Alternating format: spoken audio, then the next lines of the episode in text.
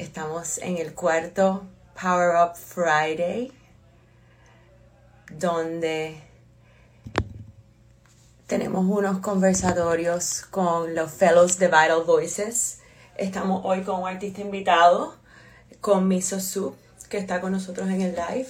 Y Vital Voices es una organización sin fines de lucro global, la cual eh, promueve, invierte, educa, conecta a mujeres empresarias alrededor del mundo.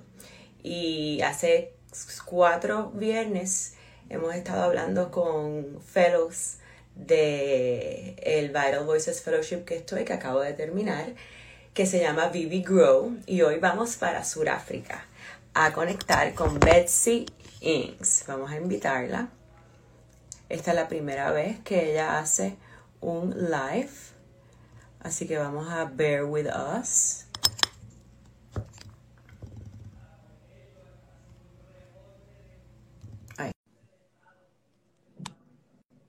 Hola, Senga.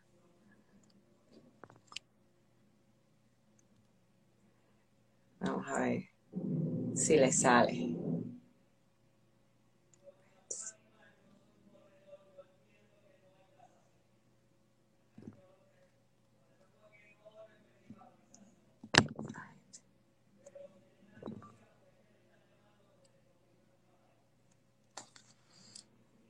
Hola Aileen, mira quién está aquí, Miso, que quería estar en el live.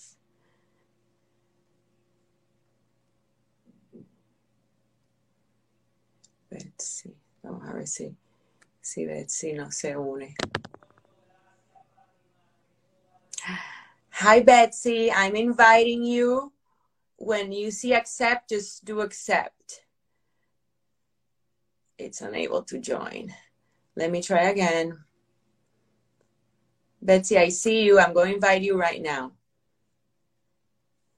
See if you could see the accept. Hi. Hello there. How are you? All the better for seeing you and your kitty on a Friday. His name is Miso Soup. Oh, miso soup. I've seen your pictures with him. He's absolutely gorgeous. He's fabulous. We love him and we're completely in love with his. I never, we've never had cats before and it's just incredible. Their Oh, style and its, its sensibility. It's just amazing. so that means he's a great ambassador for all felines. Yes. Betsy, this is your first This is my live. first live. Can you believe it? On the 10th of December, That's 2021. That's great. So, Betsy, thank you for joining us. Yes. This is our fourth Power Up Fridays with Vital Voices Fellows. We've done Nigeria, we've done Paris, we've done US mainland, and now Port Elizabeth in South Africa. Absolutely. We are covering the continents. I'm so excited. That's one of my favorite um, things about the VV Grow program that we are they're able to to connect us throughout the globe and that's the only way one of the only ways especially during these times that we can actually connect and spend time and learn from other entrepreneurs Absolutely, absolutely. And I'm so looking forward to connecting and doing business across the world with all the VV Grow ladies. Betsy, so so of all the ladies and all the all the entrepreneurs in the program, your your company, is that you took over a construction company basically, right? Yes, yes, yes. So we have a plant and tool hire company in Port Elizabeth. about- And basically, what we do is if you have any renovations you wish to do in your home and you would love to hit a wall in the, um, a hole in your wall, but you don't have the right equipment, then we're the right company for you. So that is really what Mass Hire does is we have the right tool for your job that you need to do. And it really saves people because maybe you're not going to use that piece of equipment again, but you really need the right equipment to put the perfect hole in the wall to hang the perfect picture. And then you come to Mass Hire. So you rent equipment. That's the, yes. that's, so, and it, it doesn't have to be big, big companies. It can be anyone, right? That's one of the anyone. we're going to grow, I remember, right?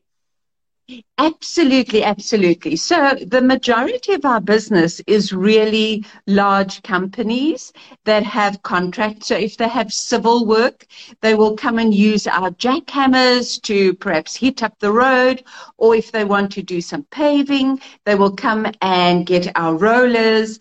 But otherwise, it's really for everyone. We have one gentleman that comes to hire our lawnmower every week. And that is because that um, he doesn't want to invest in a lawnmower. Whenever the one is a bit problematic, he'll say, please, may I have number two because number three gave me problems last week. So that's really great. That's really great. How did you end up in the company or leading the company? How, how, tell, tell us that story. Well, it's a very interesting story. So, um, my partner and I were in the fishing industry, and what happened was that we decided we want to own a family-owned business, but we have two daughters. Uh-huh. So the girls were not interested in going to sea and we just realized that a family owned business it sounds grand but when you have a vision for a business it's really your vision. It's not your children's vision. And we looked around and found this little business that we could uh, purchase cash. Mm-hmm. And we've subsequently grown it um, to two branches and when we started, we only had three staff. We now have 21 staff members. So it's really expanding and it's very, very exciting because as we grow, our um, workers grow, you know, their experience. And we've got some amazing women working for us that actually, um, they're, they're, fantastic marketers and they're really good connectors with our um, customers so what is your what are the the recent challenges that you've i guess gone through this year while you were in the in the vital voices fellowship can you share some of them in terms of of leading the business and and mm-hmm. and forward you know, I'd say that the biggest challenge is really, and I think that's for most of us that are small businesses, is really cash flow. Um, we've really, really um, struggled. People are very slow in paying. So we are we found that every time we had a closure with COVID, that people would be slow to come back and they would be slow to settle the bill that they left perhaps a month or two ago. So um, that was, I would say, cash flow was really a big challenge. The second challenge was really the sense of uncertainty. You know, the customers were uncertain, our staff was uncertain, and as a um, you know, an entrepreneur or the business owner, you actually have to, what I've just learned this year is to share the risks, is to actually let them know what's going on in the business and let them know when things are going well or not going well. And if we're struggling, where are we struggling? Because I found that in sharing our struggles with the staff, they actually came up with some wonderful solutions. And our vulnerability as business owners actually helped them to step up and say, but you know what? I'm part of this business. So as much as we've faced challenges, I must say it's been a year where it's been good to be vulnerable. It's been good to, to lead from the front, but also it's great to say we've survived the first year and a half of COVID. That's true. It's, it's incredible what the i guess we use this word a lot right but the resilience, creativity, mm-hmm. and collaborative spirit, I would say, mm-hmm. of not only your staff or employees, but mm-hmm. the the tribes and villages around, the suppliers, yes. the the allies. Eh, if mm-hmm. dare to, I guess, in your words, which I love, be vulnerable and share mm-hmm. some of the situations that you're in. So the empathy factor in terms of business development and business growth because of the pandemic or because of this uncertainty has become such more of a priority, right? Would you say mm-hmm. that as well? Definitely. Okay. Definitely. Um, so what I just found funny enough with speaking about resilience is um, the ILO has just um, designed a course that actually speaks to the sustainability and resilience of organizations across the world. And um, it's just because exactly what you said, we've realized that the world of, has become a village. You know, it's become so small that when you sneeze in Puerto Rico, there's an effect in Port Elizabeth here.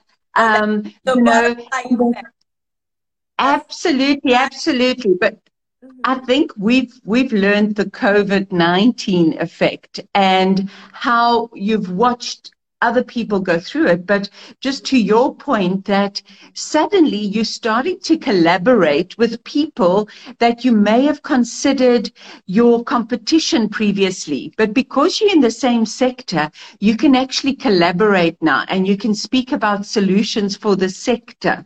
So this you know, being vulnerable has actually brought us closer and it's really made us very innovative. I love it what you said that, you know, we, we had to think out of the box and also I'm not sure about you, but in South Africa, we suddenly started doing business with the business right next door to you.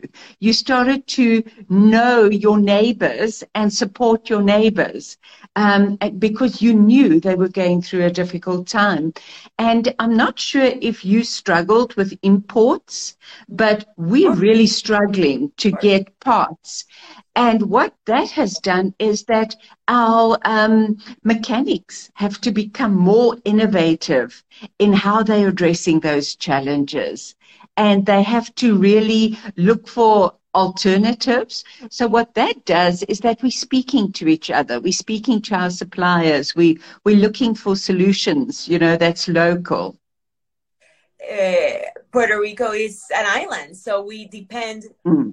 90 whatever percent on imports right? And and it's it's really a struggle. Of course the world is facing that struggle. Us mm-hmm. is that struggle but but inventory is low. So it's it's it's incredible the the, the challenges right that mm-hmm. uh, as a global community we face again going back to the covid effect going back to the butterfly effect. And and i love what you said in terms of of leading from the front right? Tell us evolve mm. as a, tell us about that point a little bit more how do you lead from the front um, you know a couple of years ago about 22 years ago i started a school for fishermen we were still in the fishing industry uh-huh. and i was particularly concerned about how many fishers were dying out at sea so i decided to start a community school for fishers but i I only learned how to swim about five years ago. I decided you cannot enjoy your 50s if you're unable to swim.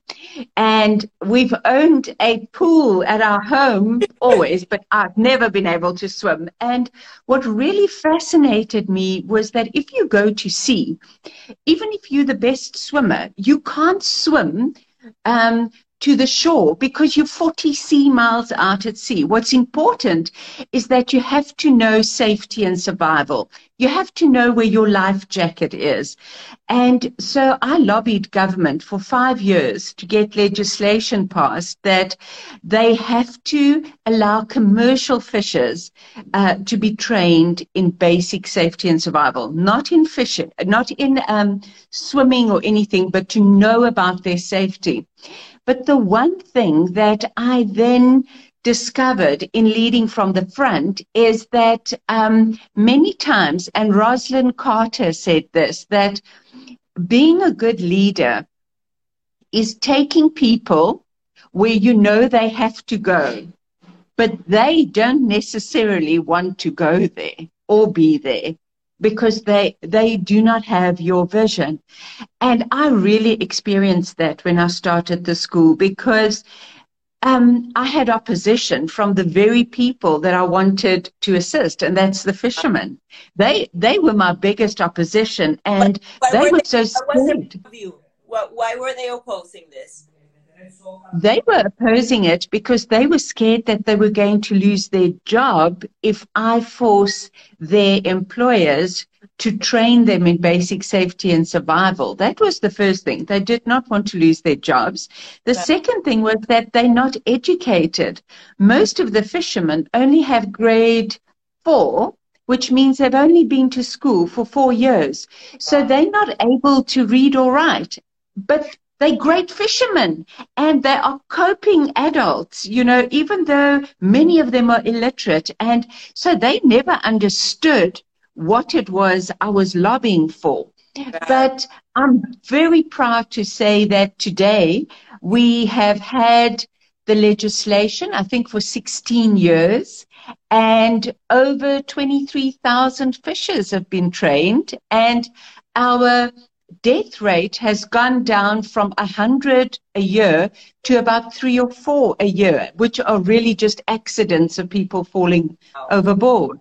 Betsy is such an incredible achievement. Incredible, incredible. And my my the safety in the sea, our family we're again on an island, we're in an island, we are always in the water. Look at this this mm. girl surfboards from you when you're a little kid. They throw you almost to the to the sea and and you can be the best swimmer and if you don't mm. understand and know and, and safety anything yeah. can happen. So safety first. That's incredible. An incredible lesson of that. Um, Betsy, tell us, coming back to the beginning, what did you change in terms of cash flow practices to help you achieve? And uh, what you're telling that that that challenge, yes. what did you do? Yes. Did something work that you can share? Yes, yes. Um, you know, um, I was also doing mentoring. So two people helped me. The first one was Carol, one of our mentors. Of course. When I had when I had my one-on-one, I shared my practices with her and I said, please look at how I collect my debt from the people that owe me. And she said, our practices are perfect, but the secret to collecting and improving your cash flow is really consistency. You have to be consistent. So you have to call your debtors every Monday or every Wednesday and say, Good morning, and how are you, Lucienne? You know, thank you so much for your support last week. But I, I've noticed that your account is in 30 days or in 60 days. And then they may say, Well, I will pay you on Wednesday. So then you make a note of it and you call them on Thursday when the payment hasn't come through. And I must be honest with you that as entrepreneurs, we are so keen. We love our business and we love to work, but we're very poor at being consistent about collecting our money. So that, that was really a big thing. So consistency and my staff there, they loved it. They loved the fact that we said, all right, every Friday morning we huddle and we say, who has paid, who hasn't paid, and how can we follow up? The other um, very interesting fact was one of my male, uh, a gentleman, uh, very, very nice, uh, uh that I was, you know, fortunate enough to mentor, he gave me a very good tip. And he said, when people are not active in their accounts, he changed their accounts from a 60 day account to a 30 day account. And if they were still not active, he would change it to a cash account because they support you only twice a year. But they want to pay you in 90 days. So your cash flow, you know, there's, there's no loyalty to your support that it's regular. So why are you being a credit facility for your customer? Because that's the big thing about what we've had to learn is that your money's value depreciates over time. So if I only pay you for a service rendered today in six months' time, your dollar is not worth a dollar anymore because the real time value of the money has changed. So I would say the two things that really helped was to be consistent in collecting your outstanding invoices. And then the second thing is to manage. If people are not loyal, to change their credit um, limit or their credit agreement with you. Because really, at the end of the day, we can't be their overdraft facility. That's, those are uh, great recommendations and the consist, consistency recommendation. Yes. It, it, it goes throughout the the every aspect of the business and that's one of when you're an entrepreneur mm-hmm. when you're a grow, an entrepreneur that has a company that is growing it seems like overwhelming almost and to put structure routines yes. Times and consistencies and processes which was my big mm-hmm. word for the year it completely changes the game it does. It really does. And the thing about processes, Lucienne, is also that consistency. Mm-hmm. And I don't know about you as a visionary, but that's not one of my strengths. Oh, no. I cannot tick the same box every day. I I am a rebel as far as that's concerned. I want to be creative. I want to solve problems of the world, you know. See, I'm I'm already in the two projects ahead. I have an idea for the project that's the project next year. Yes. Yes. Wait, wait, yes. stop it. That's what we need in our team people who are different from us, right? And who Absolutely. And and uh-huh. you have them. There are so many people that are scared of being visionaries. They are scared of solving a problem and they're scared of being the the the thought leader to address a it could be a cultural problem that you want to address. It could be even an industry problem. But just the fact that you're saying there's a challenge that we would like to address through our offering to them is already intimidating. But they love ticking the boxes. They love counting the petty cash every day. I can't count the petty cash every day. I will die. I know, I know, and me too. But but just but we all need all of the parts, right? All of the personality, yes, all yes. of the skill sets in order to grow. Mm-hmm. they make us look back, uh, good. The, our people that tick the boxes, they make us look good. Betsy, changing gears uh, some. Tell us about Watchdog. Tell us about that. So I started the School for Fishers, which I started as a social enterprise, but we have our family owned business, which is the plant and the tool hire. But um, I think you've noticed I'm a restless soul, so I needed something to feed my soul. And um, I really engaged with the International Labour Organization on women and um, enterprise development. And I did that through our local chapter, which is called the Business Women's Association of South Africa. And that was so exciting because being an entrepreneur is very lonely and finding a platform where you can come together regularly share some wins, share some challenges, learn, collaborate. It was great stuff. So I founded um, eWatchdog, and what eWatchdog really did was to address community challenges. Lucienne, as a woman, I found that we, the culture keepers, and many times what is challenging for a woman is because she's not economically empowered she is actually at the mercy of a man. She's at the mercy of her community. Um, and many times, if I'm in an abusive relationship and I allow that to continue, I'm teaching my children that it's okay.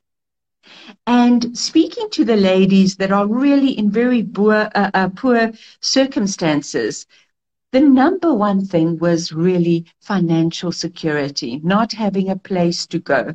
And I decided, well, in that case, I'd really like to be part of the solution. And I love collaborating with other organizations and seeing how we can make a difference. So I was very privileged to be part of the Coca-Cola 5 by 20 program.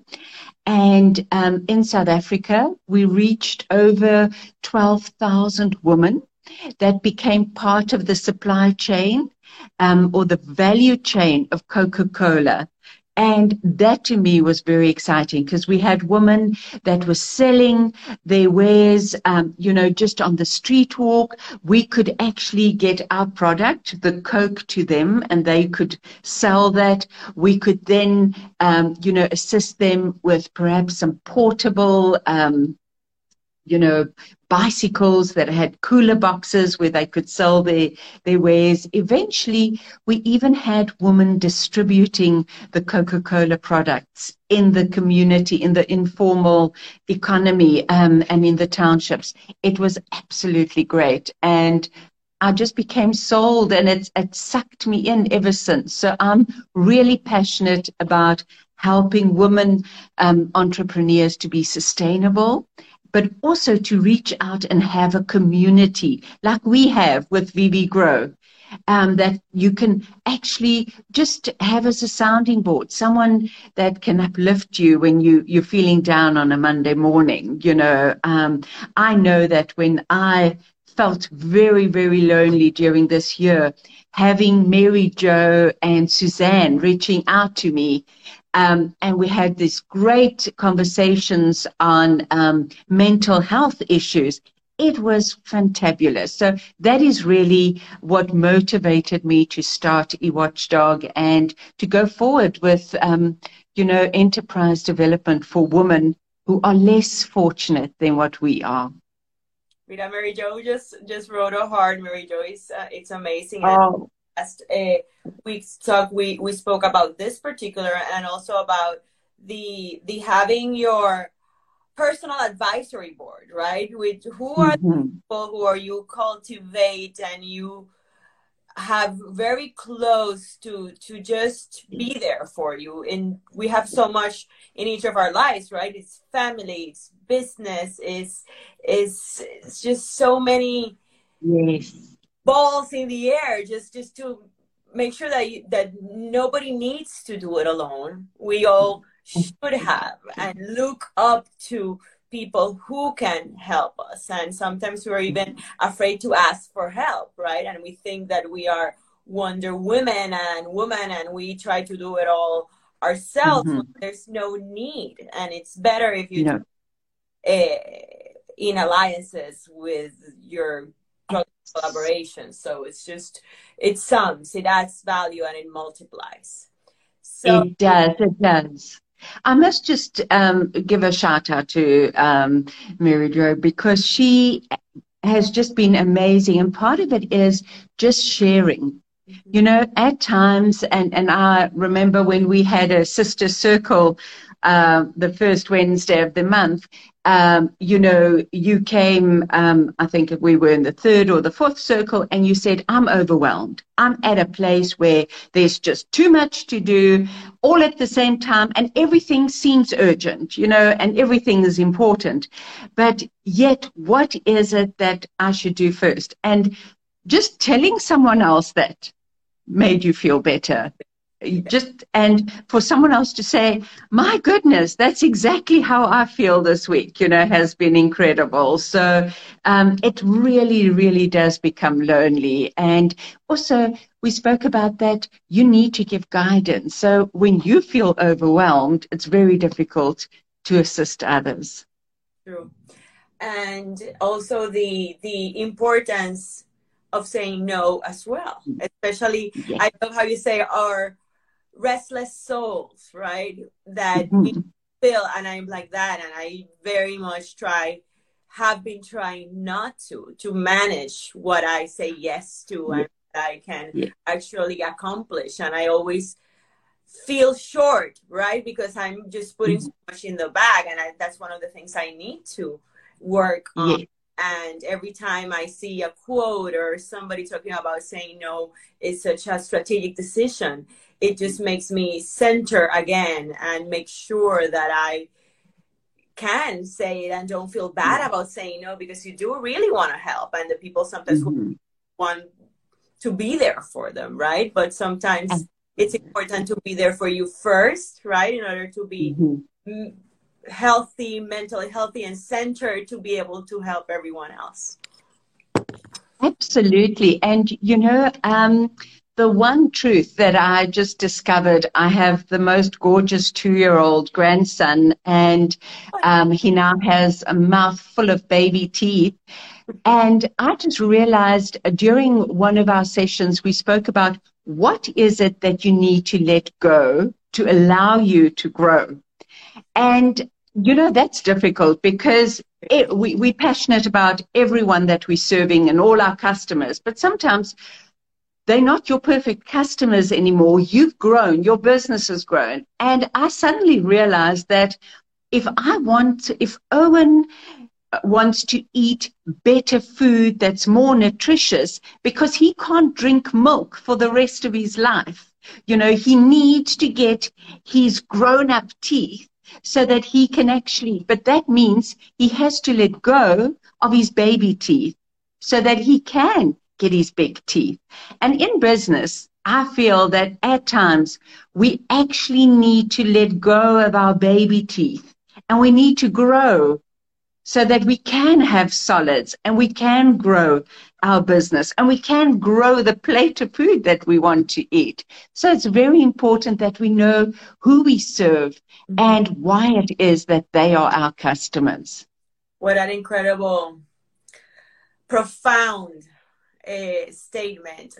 Let's say it again and, and, and end with that before I ask you a couple of questions that I always end with them.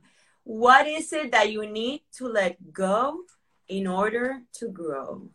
So I'm gonna make a post just about that. Just that that alone, it's life changing. So with that, Betsy, just just three questions that I always end this interview, which is the mm-hmm. first one.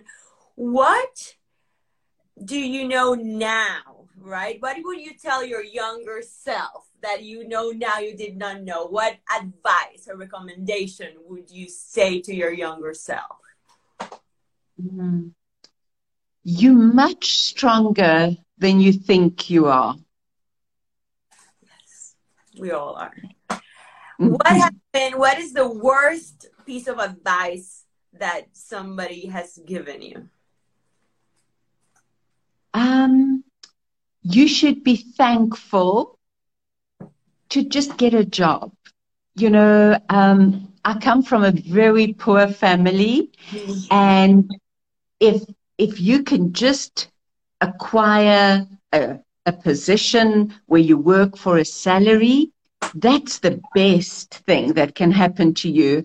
And that you should know your place. Don't aspire for too much because you would actually just set yourself up for failure. You know, we are just born to be mediocre. Yeah. That, that is so untrue. Far from true.